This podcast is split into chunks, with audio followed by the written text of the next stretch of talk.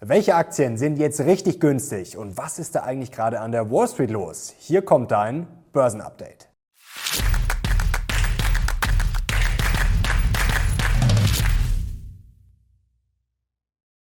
Servus Leute und herzlich willkommen in einem brandneuen Video auf meinem Kanal. Mein Name ist Mario Lochner und wir haben heute volles Programm. Erstens, die Berichtssaison an der Wall Street nimmt volle Fahrt auf. Zweitens, ich habe die besten Qualitätsaktien für euch, die gerade richtig attraktiv sind.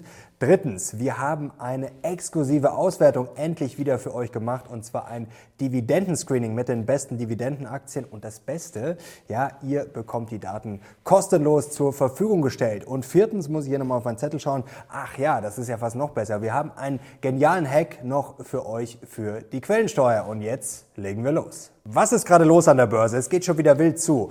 Bombenmontag, Bombendienstag, alles fett im Plus, eigentlich wie letzte Woche. Ja, am Mittwoch hat es schon wieder angefangen zu bröckeln, haben sich die ersten schon wieder gedacht, au, au, jetzt schmelzen meine Gewinne schon wieder dahin. Jetzt die Frage erstmal, warum ist es denn schon wieder gestiegen? Naja, weil die Bullen Hoffnung bekommen haben. Nach den schwierigen, nicht gerade optimalen Inflationszahlen letzte Woche ist es trotzdem gestiegen und das war gerade so die Hoffnung. Also wenn wir nach ja, eher schlechten Nachrichten steigen, dann könnte der Boden endlich erreicht sein. Und dann haben wie immer natürlich auch etwas die Anleihen geholfen. Können wir mal draufschauen. Ihr kennt das Spielchen. Ja, der Yield ist zurückgegangen. Wir waren schon über 4% bei den 10-jährigen US-Staatsanleihen. Und ihr kennt ja das Spielchen. Wenn die Yields, also die Renditen der Staatsanleihen sinken, dann steigen normalerweise die Aktien. Also da kann man sich immer noch ganz gut dran orientieren. Problem ist nur, ja, dann sind die Yields, ist der Yield wieder gestiegen und schon ging es wieder abwärts mit den Aktien. Also, es ist noch ein steiniger Weg bis zu einer nachhaltigen Erholung, bis die Bullen wieder richtig die Oberhand gewinnen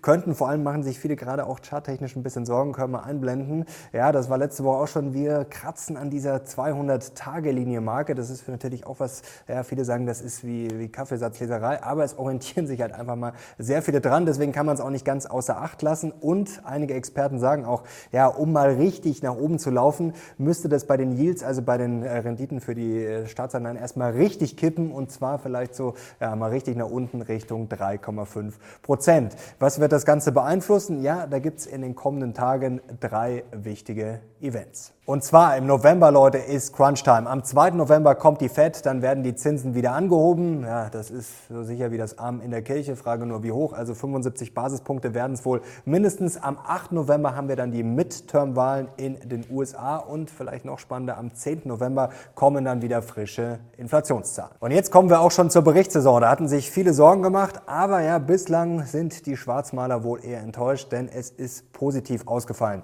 Die Banken haben einen positiven Anfang gemacht. Bank of America, Goldman Sachs, Wells Fargo und Co. haben alle positiv überrascht und sogar Sorgenkinder wie Netflix haben es auch geschafft, positiv zu überraschen. War vielleicht jetzt nicht so schwer nach zwei Schrumpfquartalen, also vielleicht ist die Durchstrecke jetzt erstmal beendet. Netflix ist jedenfalls wieder gewachsen, 2,4 Millionen Neukunden, Neuabos und das hat der Börse natürlich gut gefallen, war eine positive Überraschung und die Aktie mehr als 14 Prozent zwischenzeitlich im Plus. Aber wir wollen den Tag noch nicht vor dem Abend loben, denn es kommt noch einiges auf uns zu. Zum Beispiel Mittwochabend kommt Tesla und auch Elon Musk wird da wahrscheinlich auftreten, ja, nach Börsenschluss allerdings.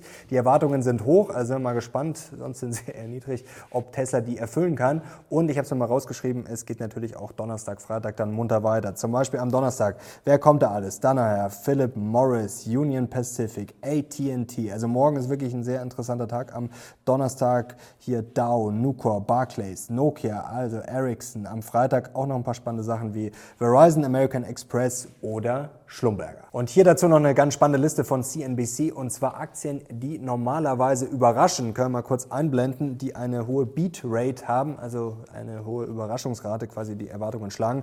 Äh, Intuitive Surgical hier eine Beat Rate zum Beispiel von 88 Prozent, auch interessant hier. Lum Research Beat Rate von 91 Prozent. Snap ist auch stark äh, mit 89 Prozent und dann hier auch zum Beispiel noch Capstar Financial oder Tractor Supply. Und jetzt kommen wir zur entscheidenden Frage, ja, warum läuft es denn bisher eigentlich ganz gut, auf jeden Fall nicht schlecht bei der Berichtssaison? Also ein Fakt ist schon mal, statistisch gesehen, kann man kurz draufblicken. Ja, die Berichtssaison ist, ist natürlich nur eine Statistik, hilft dann, wenn es daneben geht, natürlich nichts. Aber Berichtssaison ist normalerweise eher positiv für die Kurse. Ihr seht, das schlägt eher nach oben aus und seit 2013 sogar in 76 Prozent der Fälle ja, hilft es dem S&P eher auf die Sprünge. Dann ist natürlich ein weiterer wichtiger Grund, die Erwartungen sind niedrig. Das ist eigentlich genau dasselbe Spielchen wie bei der letzten äh, Berichtssaison. Wenn die Erwartungen sehr, sehr schlecht sind, dann ist es natürlich einfacher, über diese Hürde, wenn sie sehr niedrig ist, drüber zu hüpfen, wie jetzt zum Beispiel auch Netflix. Zum Beispiel bei Meta sind die Erwartungen auch sehr, sehr schlecht. Also da waren die Schlagzeilen schon nach dem Motto, wenn Meta das nicht schafft, ja, also da kann man gar nicht quasi in die Hürde äh, reinrennen. Also da muss man fast drüber springen über dieses niedrige Stöckchen. Und Bloomberg hat das auch äh, ganz schön zusammengefasst. Ja, es wurden die Earnings schon ordentlich zusammengestrichen in den letzten vier Monaten, habe ich ja neulich auch im Briefing nochmal betont. Also natürlich kann da noch was kommen, aber es wurde schon einiges weggenommen und zwar laut Bloomberg in den letzten vier Monaten so viel wie zuletzt im ersten Quartal 2020. Ja, und da war die Lage auch nicht so einfach. Und noch ein Grund, natürlich sind wir gerade in einer schwierigen Lage. In Deutschland, glaube ich, können wir auch von einer ja, bombastischen Krise reden. Aber erstens müssen wir das global sehen. In den USA läuft es noch besser. Wie gesagt, die Frage ist, was kommt da noch? Was schlägt sich in den Büchern nieder? Aber nur weil die Stimmung gerade schlecht ist, heißt das ja noch lange nicht, dass sich das alles sofort in den Unternehmensergebnissen niederschlägt. Und man muss sich auch mal selber fragen, hat man jetzt in den letzten Wochen sein Konsumverhalten extrem geändert? Sind die Innenstädte jetzt alle komplett leer? Eher nicht. Und was spannend ist, also das habe ich gestern im Podcast auch äh, zu Sinan gesagt, ähm, man müsste sich eigentlich mal anschauen, wenn die Stimmung im Keller ist, Verbrauchervertrauen, ja, ist danach dann auch wirklich die Wirtschaft immer geschrumpft? Ich weiß es nicht, wäre auf jeden Fall interessant, vielleicht was für Samstag fürs Briefing. Also wenn quasi Verbrauchervertrauen im Keller ist, läuft es dann danach auch mit der Börse runter, mit der Wirtschaft runter oder ist das vielleicht sogar schon wieder ein Kontraindikator? Interessant auch noch dieser Chart, der mir untergekommen ist, blenden wir das mal kurz ein. Und zwar ist die Stimmung, wie gesagt, sehr, sehr schlecht. Wir sehen es aber bei den Inflows oder beziehungsweise Outflows Outflows, die nicht da sind. Also das zeigt, die Stimmung ist sehr schlecht, aber es wurde dann halt doch noch nicht so viel verkauft. Aber den Tag nicht vor dem Abend loben Part 2. Den Chart finde ich hier auch noch sehr ja, amüsant, beängstigend, wie auch immer. Und zwar sehen wir hier Housing Index, das ist der blau gestrichelte, der läuft voraus, Leading 10 Month, seht ihr da unten. Und zwar sehen wir dazu die Unemployment Rate, also die Arbeitslosenrate. Und da sehen wir, ja, der Housing Index, der vorausläuft 10 Monate, der ist schon ordentlich abgestürzt. Ja, die Arbeitslosigkeit noch nicht. So Leute, das war's jetzt mal zur aktuellen Börse. Mehr dazu alles gibt's natürlich dann am Samstag im aktuellen Briefing. Jetzt kommen wir zu den Aktien. Jetzt wollen wir mal den Neues ausblenden und uns mal überlegen, ja, wenn wir mittel- bis langfristig denken, welche Aktien sind denn jetzt gerade schon richtig attraktiv. Und jetzt kommen zehn Aktien, die ich momentan sehr spannend finde und zwar unter verschiedenen Gesichtspunkten. Fangen wir mal an. Und zwar haben wir drei Aktien, die unter der Sortino Ratio sehr interessant sind und zwar Low Vola ist das sozusagen. Das haben wir uns mal angeschaut. Ihr wisst ja, Low Vola wissenschaftlich ein sehr interessanter Ansatz, weil nicht nur Low Vola, weniger Vola, weniger Schwankung, sondern auch bessere Rendite. Also das ist sehr interessant. Und hier haben wir Microsoft, Danaher und Thermo Fisher. Und jetzt wichtig, Sortino Ratio. Was heißt das? Es gibt ja Vola positiv nach oben, also Schwankungen nach oben hat niemand was dagegen. Deswegen wird die bei der Sortino Ratio rausgerechnet. Das heißt, ich habe nur noch die negative Vola und da haben die drei Aktien sehr gut abgeschnitten. Microsoft, Danaher und Thermo Fisher. Microsoft habe ich ja schon selber im Depot, also werde ich jetzt nicht äh, kaufen, weil ich es schon habe und schon sehr lange und bin ich auch nach wie vor vom Unternehmen überzeugt. Nächster Punkt Value, da finde ich gerade sehr spannend äh, Deutsche Post. Ähm, BlackRock auch interessant und Apollo Global Management, Private Equity auch sehr günstig bewertet, von der Dividende her auch ganz interessant und hat sich auch ja, jetzt in der Krise relativ gut behauptet. Zwei gefallene Engel, auch vielleicht ganz interessant unter auch Wachstumsaspekt. Adobe habe ich auch im Depot, ja, macht jetzt gerade weniger Spaß, habe ich ein bisschen was schon nachgekauft, ja schon äh, vor ein paar Tagen, nicht erst zuletzt. Ähm, ja, und ASML. Da kommen immer sehr viele Fragen zu den äh, Chip-Aktien. Chips ist momentan wirklich ein sehr heißes Thema. Also ich würde sagen, mittel- bis langfristig so ein Unternehmen wie ASML sicherlich spannend. Kurzfristig, ja, sind natürlich die ganzen Chiphersteller schon unter Druck, weil natürlich die News teilweise schlecht sind, von den Verkaufsverboten dann äh, bis zum Taiwan-Konflikt, bis das jetzt die Chip-Shortage dann doch äh, nicht mehr so groß ist oder vielleicht sogar schon weg ist. Also ähm, da können es kurzfristig natürlich schon noch einige Bauchschmerzen geben, auch bei Nvidia und Co. Und interessant noch sozusagen zwei persönliche Favoriten. S&P Global ist so eine Aktie, die habe ich schon sehr, sehr lange auf dem Zettel, weil ich einfach den Burggraben, das Geschäftsmodell, die Margen genial finde. Schaue ich mir noch genauer an, da ist die Bewertung irgendwie noch so ein bisschen zu teuer, auch wenn es schon ordentlich zurückgekommen ist. Und Mercado Libre. Das ist der persönliche Favorit nicht von mir. Ich finde die Aktie auch interessant, aber das ist hier der persönliche Favorit von Sinan, der hier hinten sitzt und sich einen grinst. Du hast dich da auch schon, ja, du hast dich da schon tief eingelesen. Und vielleicht, er hat sogar extra hier sein, war das, aber das äh, müsstest ja jetzt Brasilianisch reden. Nee, Portugiesisch. Brasilianisch gibt es ja gar nicht. Genau, Portugiesisch. Das ist schon schwieriger, das ist die Aufgabe für nächste Woche. Perfekt Portugiesisch. Dann können wir hier ein Video machen. Also Spaß beiseite. Wollt ihr zu Mercado Libre vielleicht ein eigenes Video, mal eine tiefere Aktienanalyse?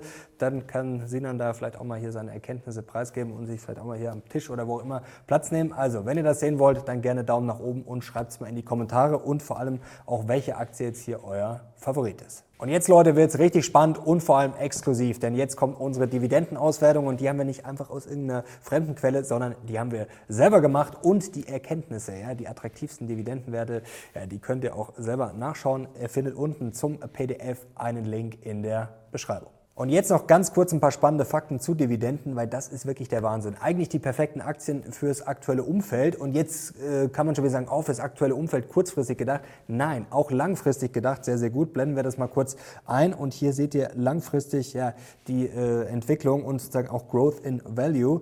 Und da seht ihr die Growers, also die Dividendenzahler, die sozusagen immer mehr ausschütten, die sehr zuverlässig sind, die das steigern, die wirklich attraktiv sind. Ja, die bringen halt mal die beste Performance. Und da seht ihr die Pay Payers, also die stabilen Zahler, sind auch immer noch sehr gut. Äh, beide schlagen in S&P langfristig, das ist schon mal sehr interessant. Und dann sieht man unten ja die Non-Payers und die Cutters. Ja, wer die Dividenden kürzen muss, das hat natürlich auch oft einen Grund, sieht dann nicht so gut aus. Und jetzt wird es richtig spannend, denn jetzt bezüglich aktuellem Umfeld und auch langfristigem Investieren ist das sehr spannend. Blenden wir das nämlich mal ein. Hier seht ihr jetzt erstmal die Inflationsumfelder sozusagen. Also bei niedriger Inflation sind die Dividenden Dividenden-Grower sehr gut. Also da sind äh, All Payers ganz knapp besser, aber da sind sie sehr, sehr weit vorne. Und jetzt wird es interessant. Bei moderater Inflation 2 bis 4 Prozent Dividendengrower mit Abstand am besten. High, also hohe Inflation über 4 Prozent, die Dividendengrower auch am besten. Und jetzt kann man natürlich momentan sagen, hm, ich kann ja mein Depot jetzt nicht nur auf Krise und Rezession ausrichten. Ja, jetzt wird es aber interessant. Blenden wir das mal ein. Nämlich bei der Rezession die Dividendengrower, ja, wie immer eigentlich quasi am besten. Aber jetzt müsste man ja Angst haben und sagen, ja, okay, das sind jetzt vielleicht so Sicherheitsaktien. Wenn es dann wieder nach oben geht, wenn ich quasi ja, sowas die Absicherung drin habe und dann bin ich oben wieder nicht dabei. Nein, auch bei der Expansion sind die Dividendengrower am besten. Und was haben wir jetzt ausgewertet? Wir haben uns vier Bausteine genommen, erkläre ich gleich genauer. Und zwar können wir uns hier mal anschauen. Es ist natürlich die Dividende, die ist sehr, sehr wichtig, aber dann auch die Bewertung, die Verschuldung und auch wichtig das Wachstum. Kommen wir ganz schnell zu den Kriterien, die könnt ihr euch dann nochmal genauer anschauen in der Tabelle. Ich gebe jetzt einfach ein bisschen Gas hier. Bei der Dividende, bei dem Kriterium, Dividendenrendite über 1%, Ausschüttungsquote unter 75% und Dividendenserie Steigerung mindestens 10 Jahre. Beim Wachstum, positives Gewinnwachstum 10 Jahre, positives Umsatzwachstum 10 Jahre, bei der Bewertung KGV unter 10 Jahresschnitt und bei der Verschuldung Fremdkapitalquote unter 50% Und jetzt schauen wir uns das Wunderwerk gleich mal an, gehen hier rein in die exklusive Auswertung. Und klar, links seht ihr die Unternehmen mit Isin, Land, Sektor und alles mittendrin. Es ist jetzt gerade sortiert nach Marktkapitalisierung. Äh, und hier seht ihr natürlich alles zu den Dividenden. Hier die Rendite, die Ausschüttungsquote. Das ist natürlich alles nicht so interessant wie zum Beispiel hier die Serie, die Steigerung in Jahren. Und hier zum Beispiel bei Roche sehr interessant. Was ist hier noch dabei? Hier zum Beispiel Medtronic. Also da gibt es schon sehr, sehr spannende Sachen. Da kann man einfach hier mal durchschauen. Dover, Wahnsinn, 66 Jahre. Und auch Dover zum Beispiel Serie Dividende nicht gekürzt. Auch 66 68 Jahre nicht. Dann seht ihr das Dividendenwachstum, das ist natürlich auch sehr interessant. Hier auch wichtig, dass die Firmen natürlich generell ganz ordentlich abschneiden. Hier seht ihr das Gewinnwachstum, Umsatzwachstum und auch sehr interessant natürlich hier die Bewertung, also sagen unter dem 10-Jahres-Schnitt und dann seht ihr hier auch den Abstand, also hier sind vielleicht auch die ein oder anderen Schnäppchen dann dabei und abschließend, wie gesagt, noch die Verschuldung. So Leute, also die Daten bekommt ihr einfach unten Link in der Videobeschreibung. Und jetzt kommen wir noch zur Quellensteuer. Denn in dieser Liste waren jetzt zum Beispiel auch Aktien dabei wie Geberit oder Assa Abloy aus der Schweiz oder aus Schweden. Und wenn ihr die jetzt zum Beispiel kaufen wollt, ja, dann gibt's ein Problem. Denn dann müsst ihr sozusagen die Dividende zweimal versteuern. Einmal mit der sogenannten Quellensteuer, also die Steuer im Herkunftsland, zum Beispiel in äh, der Schweiz oder in Schweden und dann natürlich nochmal mit dem persönlichen Einkommensteuersatz. Also müsst ihr quasi doppelt versteuern. Klar, jetzt kommt sozusagen der erste Plot-Twist. Ihr könnt euch die Quellensteuer natürlich zurückholen. Aber das ist relativ kompliziert, relativ aufwendig, relativ nervig. Deswegen machen es viele nicht. Ähm, verzichten einfach drauf, sich das wiederzuholen oder verzichten einfach gleich auf die Aktien, weil sie sagen, okay, ein Land mit Quellensteuerproblem äh, lasse ich außer Acht. Und da haben wir jetzt eine sehr smarte Lösung, ja, wie man sich die Quellensteuer spielerisch zurückholen kann. Und hier kommt jetzt Divisend ins Spiel. Das ist ein sehr spannendes Projekt von Thomas Rappold. Den kennen sicherlich die einen oder anderen Silicon Valley Investor, sozusagen der deutsche Elon Musk. Und Thomas Rappold hat da was sehr Cooles gebaut, nämlich Divisend. Und damit kann man sich spielend leicht seine Quellensteuer zurückholen. Und das auch noch kostenlos. Und wie das funktioniert, schauen wir uns jetzt mal genauer an. Und zwar gehen wir gleich mal richtig rein und zwar auf die Homepage von Divisend. Ihr seht es jetzt hier eingeblendet und jetzt gehen wir gleich mal hier runter und zwar auf den Rückerstattungsrechner. Hier seht ihr alle Länder oder besser gesagt Aktien aus Ländern, die hier dabei sind. Und jetzt gehen wir einfach mal auf, was nehmen wir denn? Nehmen wir einfach mal Belgien und gehen hier auf Weiter. Und was sehr interessant ist, ihr seht jetzt schon hier Dividenden ab 01.01.2018. Das gilt nicht quasi jetzt nur für das laufende Jahr oder das letzte Jahr, sondern ihr könnt euch die Dividenden da bis zu vier Jahre zurückholen. Jetzt nehmen wir einfach mal an, hier eine Bruttodividende aus Belgien von 500 Euro und dann gehen wir hier weiter. So, und jetzt wird's interessant, denn man würde jetzt eine Rückerstattung bekommen von 75 Euro und jetzt, ich habe vorher gesagt, kostenlos, also ihr habt keine Kosten, ihr habt so gesehen eine Gebühr von dieser Rückerstattung. Ihr seht es jetzt hier ganz transparent, also das geht geht dann an Divisend, das wären jetzt hier 13,13 Euro, also das ist dann sozusagen der Share, aber ihr habt keine zusätzlichen Kosten. Also grundsätzlich ist es kostenlos, man gibt einfach einen kleinen Share ab und dann siehst du jetzt hier zu ihren Gunsten, dann würde übrig bleiben 61,88 Euro und das ist eben der Benefit, es ist kostenlos und super einfach. Und dann einfach hier klicken auf jetzt rückerstatten. So, dauert kurz, anmelden und wenn ihr euch anmelden wollt, ihr findet dazu einen Link unten in der Videobeschreibung. So Leute, jetzt sind wir am Ende angekommen dieses Videos und ich bin sehr gespannt auf euer Feedback und wenn es euch gefallen hat, dann gerne Daumen nach oben und bringt euch schon mal in Stellung am Samstag fürs aktuelle Briefing und wer den Kanal noch nicht abonniert hat, würde ich unbedingt machen und auch die Glocke aktivieren, um nichts mehr zu verpassen. Danke euch fürs Zuschauen, ich bin jetzt raus, bis zum nächsten Mal. Ciao.